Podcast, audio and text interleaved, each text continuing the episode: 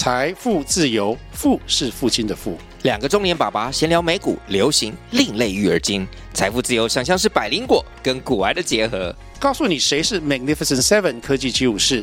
你该买瘦瘦比双巨头吗？从马斯克到泰勒斯，从华尔街到好莱坞，我们都追得上。新的一年听新的 Podcast，让我们一起财富自由，富是父亲的富哦。别人都在做一样事情的时候，你一定要做一些不一样的事情，你才能够成功。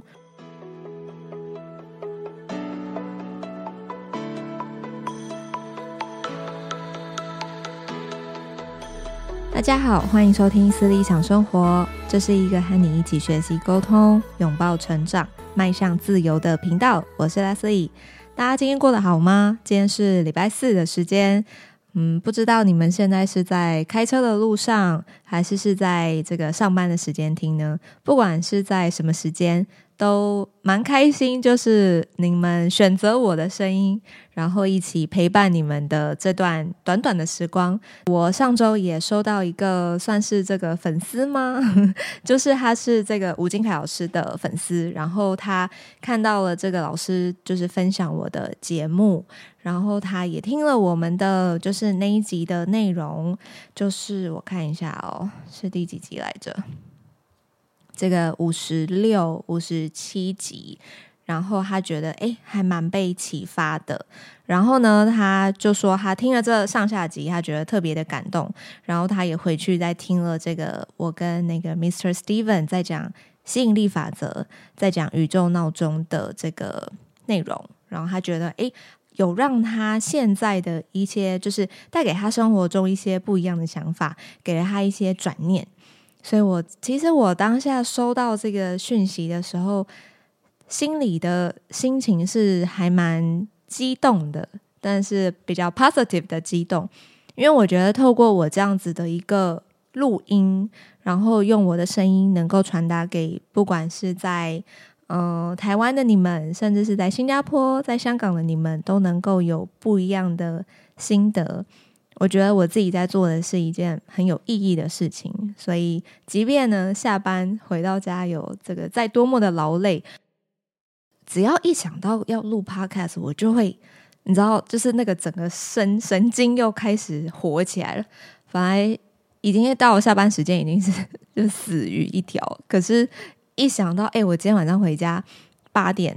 九点我又可以再录一集的时候，那种热血沸腾的感觉，真的还蛮还蛮开心的。所以也谢谢大家选择这个我的节目来陪你们度过这个时光。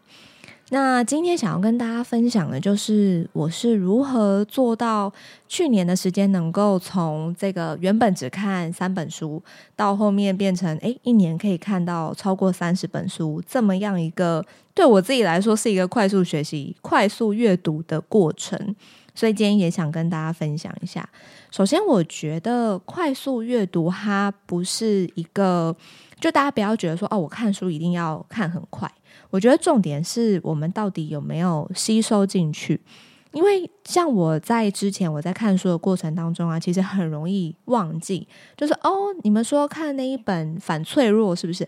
哦，有，我有看过，然后就没了，就是你会忘记这里面到底在讲什么。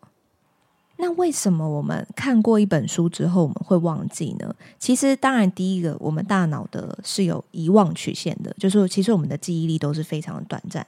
那我们要怎么样去克服、去对抗这个遗忘曲线呢？第一个很好的方式就是，我在看这本书的时候，我必须要跟他把这本书跟我自己建立所谓的关联。因为任何事情都是以我自己为主，对吗？所以当我今天在看这本书的时候，我一定要先知道说，诶，我为什么想要看这本书？比如说，我们以吴金凯老师这本书《成人世界生存逻辑》这本书来讲好了，我为什么会想要看这本书？第一个原因就是我想知道老师里面提的逻辑跟生存的意思是什么。还有第二个，我想知道的是老师从过往的背景，他是怎么样。翻转自己的呃，这个嗯，财富阶级，就是翻转自己的阶级，然后能够成就他现在的自己。所以我抱持着这两个为什么的时候，我在看这本书的时候，它就好像是一个解答，对吗？因为先有了这个疑问之后，我在看这本书的时候，我就更容易从这本书里面去找到答案。所以，当我们在看一本书的时候，有一个小技巧，就是千万不要从第一页读到最后一页。这个是过去我们所谓的考场思维，就是我们以前在教育体制下，我们就是要考试，为了考试，为了应付考试，我们要 K 书，我们要背书，所以我们一定要从这个我们的课本啊，从第一页开始翻翻翻翻翻翻到最后一页，然后开始画重点。但是那个是以前的教育思维。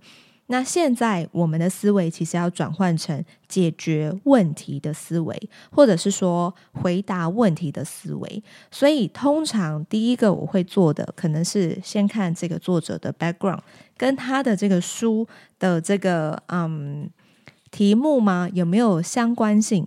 因为其实很多，比如说我们这从去书店好，你随便翻一本就是现在的书，有的可能他是出所谓的那种企业教练课程。可是他过去可能都是在学界，他可能没有真正的一些实物上的一些呃，到外面经营经商的这种概念。那这样的书，你可能就要先稍微翻一下，它里头内容含金量到底高不高？对你来说，到底是不是有用的知识？第二个呢，其实就是看这本书的目录，看一下这个目录它的章节段落是怎么安排。那么在看到这个目录的时候，其实你更能够知道哪一个章节是你最有兴趣的。那当你诶对于哪一个 part 哪一个部分对你最有兴趣，你其实就更应该要先往你有兴趣的那个部分去看。因为当你先对于这个议题、这个主题有兴趣之后，其实你在呃，去吸收它里面的内容，你的吸收的程度其实会更高。那么第三个呢，我会看的是呃前言，或者是有一些作者会是自序，因为前面有一些推荐序，我觉得这个可看可不可不看。那么比较重要的应该会是作者自己写的前言的部分，因为这个前言比较会像是这整本书的一个精华，作者。大呃，绝大部分的作者其实都会提到他为什么会写这本书，他的 background 是什么。像我前阵子在看一本叫做《踏实感的练习》，这是我的第五十四、五十五集。其实我也提到这一本书。那这本书我觉得含金量还蛮高的。为什么？因为我从前面的前言，我看到了这一本书的作者他为什么要出这本书。因为呢，他呃之前他其实出了很多是一些。呃，企业教练的一些课程，然后教导人，呃，教导一些像我们这样的一些上班族，如何这个精益求精，如何更上层楼，然后一直往这个呃成功去挑战。但是呢，在这一段他当教练这段期间，他自己也呃怎么说呢？他自己也开始发生了一些。这个冒牌者的症候群，然后自己开始会有这个罹患了这个所谓的恐慌症，所以他就开始去有很多的焦虑症跟内卷出现，所以他也在这个过程当中逐渐的发现自己有这样的问题。那么套一句吴敬凯老师的名言：当你已经发现问题之后，其实你就离解决问题不远了。所以这本这本书其实就是作者提出来的解决问题的方法。所以当我在书店翻到这本书的时候，我就觉得哇，原来这个作者提到的六个呃步骤去增加自己的踏实感，是他自己呃透过这样一个生病的过程去提炼出来的一个解决办法。所以这本书我就买了。那买了之后呢？他也成为了这个我送我一个最好朋友的生日礼物，因为我觉得我们现在嗯这个年纪啦，很多其实不管是在工作中或者是生活中，其实都会多多少少其实都会遇到一些。嗯，自我怀疑的时候，那这个自我怀疑其实每个人都会遇到，但是呢，更重要的是，我们遇到问题的时候，我们怎么去面对这个问题？我们是一直把这样子所谓的自我怀疑往心里面塞呢，还是说我们有一些更务实、更实际的做法去解决？这个其实就是一个转念很重要的一个部分。好哦，所以我们再讲回来，学习，我们在看一本书，我们在阅读的时候，第一个就是要带有目的，这个目的就是这本书到底可以解决我什么样的问题，这个是第一个。那么再来呢，我们在看一本书的时候，其实我们不应该说只是追求啊，我一年要看三十本、五十本、八十本。其实这个数字就是喊归喊，其实都很没有意义呀，对不对？就是我一年看了八十本书又怎么样？我会变得有钱吗？也不一定，因为如果我没有把这一些。呃，书里面的知识，或者是这一些作者他们踩过的一些误区，我把它这个学习起来，去避免成为我未来的这个失败之路的话，我没有学习到他们的经验，其实我等于白看。所以看书阅读有一个很重要的地方，其实就在于我有没有实践它，就是我有没有往我自己的脑子里面去看。其实我们在整个学习的过程啊，我们应该是要去在乎的是，我究竟是把多少的这个书本里面的知识去。内化进我们的脑区，内化到我们的大脑里面，变成我们自己的东西，而不是说我今天就是看了，然后呢买了一堆书放在家里。这个其实有有有一种怎么怎么讲，很像是就是你看到你家里面书墙，你就会觉得很安心。这是一种很情绪性的表现，因为当你眼睛看到这些书墙的时候，你觉得你有获得这些知识了，你就心满意足了。可是真正应该要在意的是。那些书本里头的知识，你到底有没有应用在你实际的生活中？或者是当你一直在看一些，比如说像我自己是很喜欢是看一些心理学的书籍，讲一些比如说呃认知失调，或者是这个。社会渗透理论，甚至是这个冒牌者症候群，我会希望去诶看到这一些所谓的一些这个社会行为科学，或者是这个行为心理学里头他们背后所做的实验，然后让我能够更了解我们人类的一些嗯原厂设定是什么。因为很多时候，当我在看了这些。嗯、这些研究发现的时候，我会觉得哇，原来这真的就是所谓的人类的惯性。那我们其实就是在抵抗一个人类惯性的过程嘛。因为当别人都在做一样事情的时候，你一定要做一些不一样的事情，你才能够成功，不然你就会成为一般人了。所以，我们也是要时时刻刻的去提醒自己：我拥有这些书架上的书，但并不代表。我有实际应用这些知识在我的生活里面，所以有没有把这些实呃这些知识实践到我们自己的生活中，真的是很重要的一个部分。那可能我们再往下去探讨这个问题，可能很多朋友都会觉得说，那我要怎么样叫做实践啊？我看完一本书就是。嗯，当下会觉得诶，蛮有感触的，蛮有这个心得启发的。可是我可能过了三天我就忘了，这个大家一定都会有。我其实自己也有这样子的一个状况，所以我觉得做笔记是真的非常重要。这个我自己是深刻有感的。这个再次打一下这个吴敬凯老师的书，他在书本里面最后一章节就在讲这件事情。我觉得老师真的很用心耶，真的不得不说，因为他连怎么样去。嗯，整理笔记，然后做一些就是知识上的学习管理，其实他都写了。那么在这里偷偷的这个偷渡一下老师其中一个段落，我真的觉得大家一定要听。老师说，其实我们学习知识的原因是希望我们未来在遇到问题的时候，我可以随时做提取。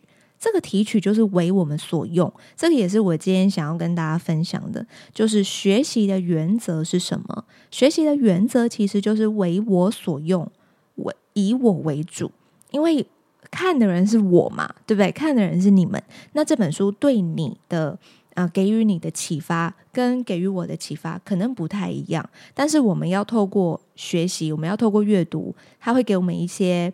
不一样的一些知识的冲撞，知识的冲击。那在这个时候，其实我们就必须要把我们的一些思考点去记录下来。那么在早期，其实我都是用手写的笔记，就是一本笔记本打开我就开始写。比如说我在看这个老师的书，或者是我在看一些心理学的书，甚至我在看《底层逻辑》这本书的时候，其实我都有很多不一样的一些想法，我就会把它写下来。可是后来我发现写下来的过程当中，就是很就是没有办法数位化。然后呢，有的时候我可能就写在纸纸张上面，然后纸张可能就会就是会变脏嘛，会变皱，然后反正就是会就会把它弄不见。结果当你有一天突然想，哎，奇怪，我上礼拜写那个笔记我丢到哪里去了？你就会很焦虑，因为你找不到你写过的东西，你就觉得天哪，我的东西怎么不见了？那种感觉。所以，我们就是要帮助我们自己的心情安定下来，要减少我们的焦虑。所以，就很推荐大家一定要数位化自己的笔记。那其实现在数位化的笔记很多嘛，像是如果你是用这个 iPhone 系列的，你就会用这个 Apple 的那个备忘录 Note。然后 Apple 最近也新出了一个 Journal，就是日志、日记这个功能也还蛮不错用的，我自己也还在玩。然后另外很多人会用的就是 Notion 或者是呃 Craft 这一种线上的笔记软体。那这一些线上笔记软体最大的好处就是它可以共同协作。那我觉得不不论你们选择什么样的这个数位化笔记，我觉得都没有问题。重点是不是在于工具，重点是你的思路。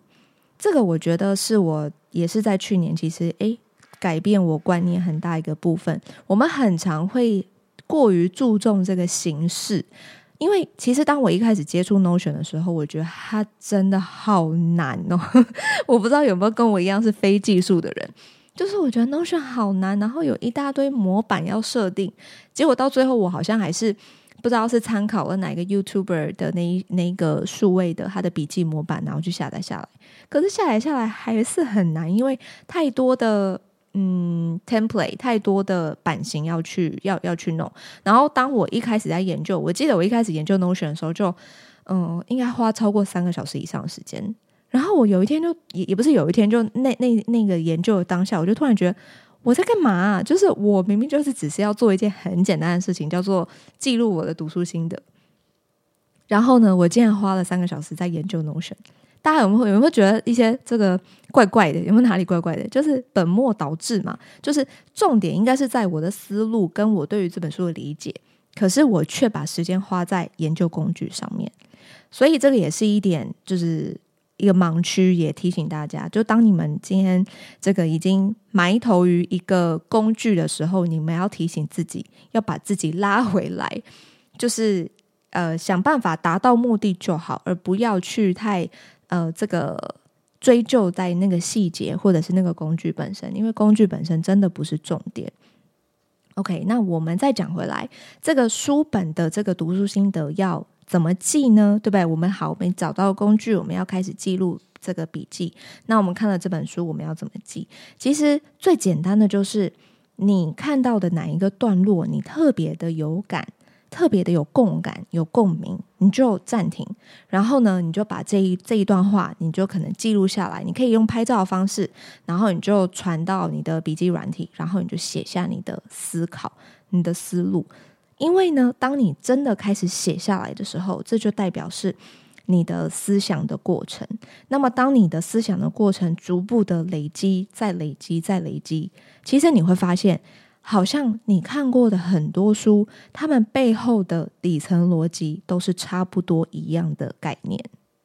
所以我们在看一本书的时候，我们不见得一定是要。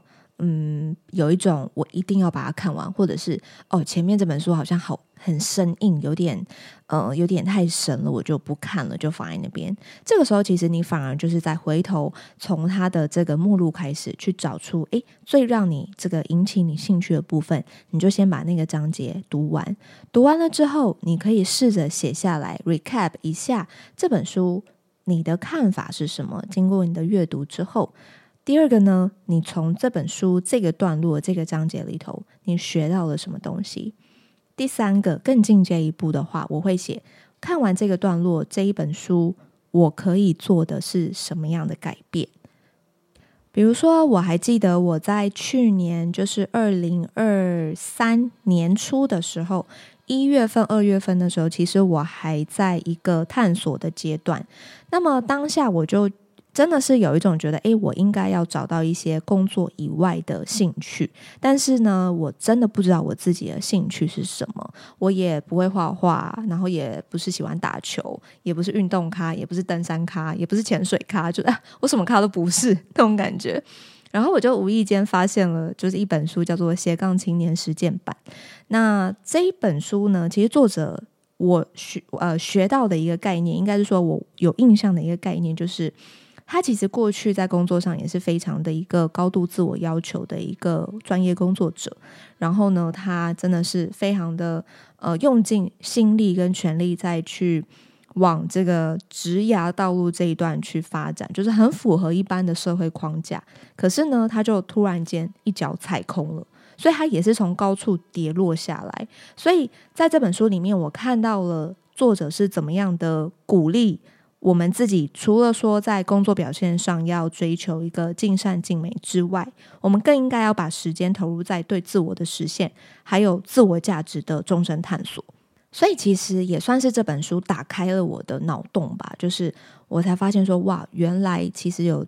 蛮大一部分的人都是在很努力工作之后，才有嗯这样子的一个自我追求的一个感觉，就是会觉得，哎，其实你工作到后面，你就会觉得，哎，那没了工作，我是什么？我相信大家一定都会有这样的疑问，但我觉得这种疑问通常伴随而来的会是一些焦虑啊，会是一些一些就是不舒服的感觉。那么这里我也想跟大家分享，就是我们要勇于的去接受这一种不舒服的感觉，因为你要先知道，哦，这个感觉让我不舒服。那么当你觉得你自己不舒服之后，你就是想办法让自己舒服嘛，是不是？不是有点讲干话？但是要怎么样让自己舒服呢？不是躺平洗洗睡哦，是真的是要多重的、多方面的去啊、探索。这个探索呢，其实真的是阅读，因为阅读会让你打开眼界。我这边也想跟大家分享个题外话，就是我最近也看了另外一本《打开心智模型》这样的一个脑科学书籍，它里面就来讲。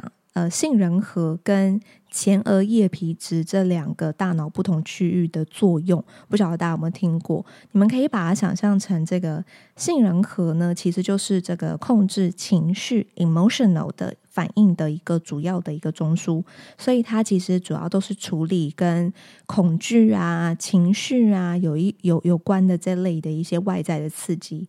所以，当我们今天面对一些啊、威胁或者是我们感受到压力的时候，这个杏仁核它就会快速的去发挥它的作用，它就会去启动身体的这个反应的激素，比如说我们就会心跳加快，我们会呼吸急促等等的。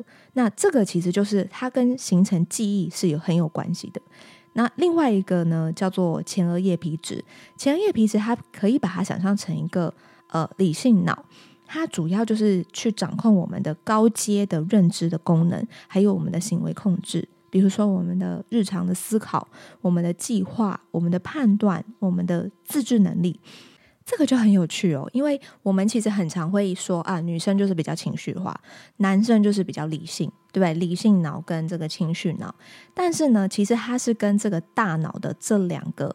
区域角色是有很大的关系的，所以我们绝大部分我们在日常上绝大部分的呃行为，其实都是由杏仁核在控制。那么这个杏仁核呢，就是在。这个掌控情绪嘛，所以我们有很多的情绪性的话语，或者是这个冲动型的消费，很快速去做出一些反应的，其实就是杏仁核。所以我们要怎么样让自己不要成为一个很情绪化的人呢？这个就是重点喽。重点呢，就是我们要去训练我们自己的前额叶皮质。前额叶皮质呢，它就是主要就是思考、要计划、要判断，所以它所需要的时间会比较长。它会需要这个冷静的分析，去做一个更完整的一个全面性的评估。所以啊。我们在做阅读的时候，其实更能够去帮助我们训练我们的前额叶皮质，去加强我们的思考能力，去呃让我们的认知能力能够掌握得更完全。所以这也像是《刻意练习》这本书里面作者讲的，透过不断的刻意的练习，其实是有助于去提高我们自己的心智模型。这一些心智模型其实就会强化我们的认知，强化我们的认知，其实相对的就是在训练我们的前额叶皮质。那让这个前额叶皮质能够去跟杏仁核抗衡，你知道吗？就是这两个东西，这两块肉啊，就是大脑这两块肌肉，其实就是一个互相拉扯、互相嗯抵抗的一个过程。当你越情绪化，其实你就是让你的杏仁核不断的肥大。它的肥大会让这个前额叶皮质会越来越萎缩。可是当你今天呢，去透过阅读，然后冷静思考，去增加自己的逻辑思考跟思路的判断的时候，其实你就是在把你的这个前额叶皮质去不断的训练、去强化、去强化，让这一块肌肉越来越肥大。那么，如果你们有在做重训的话，你们应该都能够去感受到，当你每一次你举的重量不断的在一点一滴往上加重的时候，其实你可以感受到你自己。这个身体，不管是臀肌或者是背肌的那个肌肉正在发展，然后逐步壮大的这个过程，训练大脑其实就跟我们训练重训的这个肌肉的掌控度是一模一样的。所以千万不要觉得大脑是不可逆的、不可改变的。其实，在很多的书，不管是这个呃刻意练习、原子习惯，甚至是这个认知觉醒里头，其实都爱强调我们的这个心智模型，我们的认知其实是可以改变一切的。最后呢，想跟大家分享一句名言，就是“我思故我在”。这句话大家一定都有听过。那么直观的翻就是我思想，我思考，所以我存在。那么如果再去细细的品尝这句话，我自己的观点会认为说，其实我们为什么要思考？我们就是要去思考说，我们遇到了什么问题，所以我们开始思考。然后呢，在这段过程当中，我自己产生了什么样的需求？那么在这个需求上，我自己会需要补充什么？我需要增加什么？我要补强什么？我需要别人配合我什么？跟我自己欠缺什么？